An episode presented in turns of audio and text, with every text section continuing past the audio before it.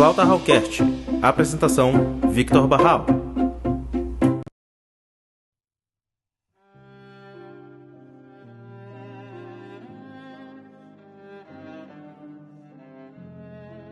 Fala galera, sejam todos bem-vindos a este que é o nosso 45 episódio da primeira temporada do Flauta Hallcast, seu podcast musical.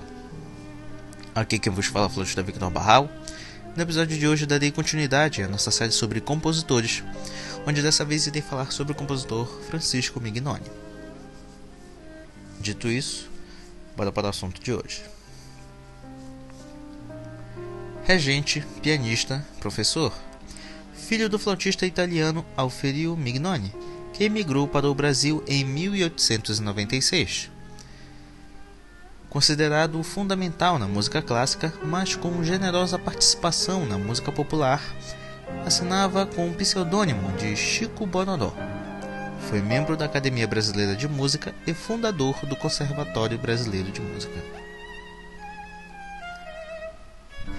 Em 1909, aos 13 anos, já se apresenta como flautista e pianista em pequenas orquestras e começa a compor peças populares com o pseudônimo de Chico Bororó.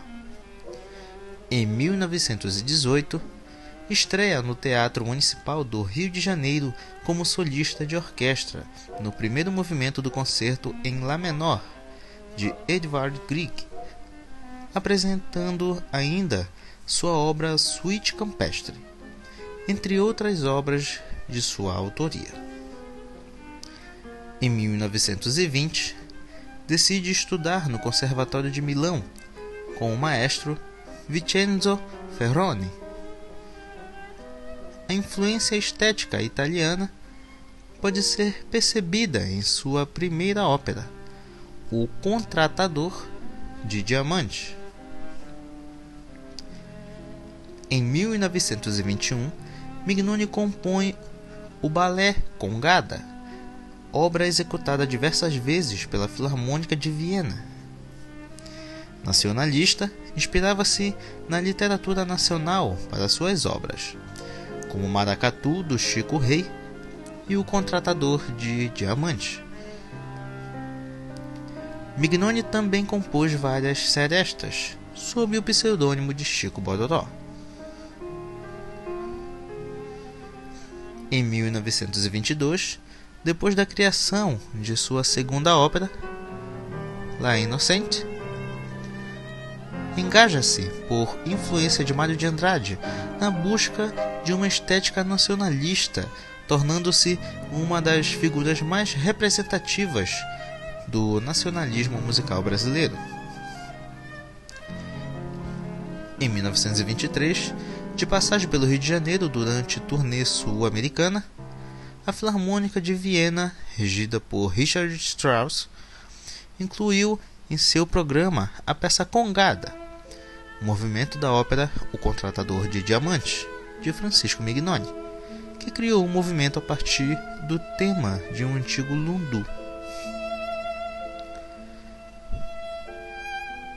Em 1926, seu poema sinfônico No Sertão, de 1925, inspirado no livro Os Sertões de Euclides da Cunha, obteve o primeiro prêmio em um concurso da Sociedade de Concertos Sinfônicos de São Paulo.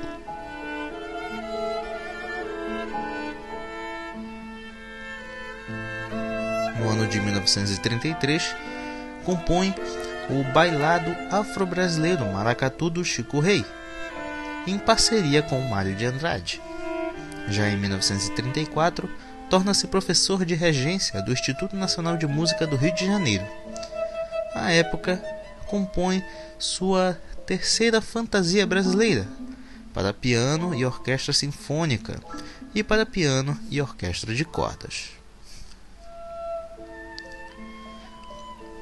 Em 1940, compõe os poemas sinfônicos Festa das Igrejas, gravado por Toscani, e Quadros Amazônicos.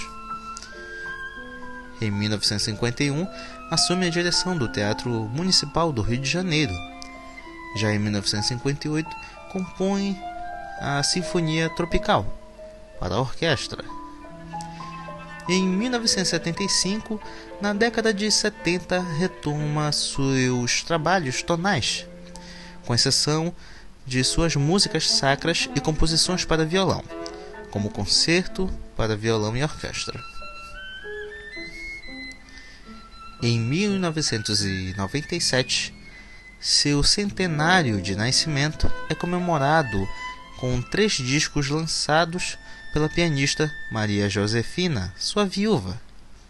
Valsas Imortais, com 12 valsas choro e 12 valsas de esquina, 17 choros para piano de Francisco Mignoni e Du Mignoni, Momentos históricos, relançamento de gravações feitas pelo duo que Maria Josefina formava com Mignoni.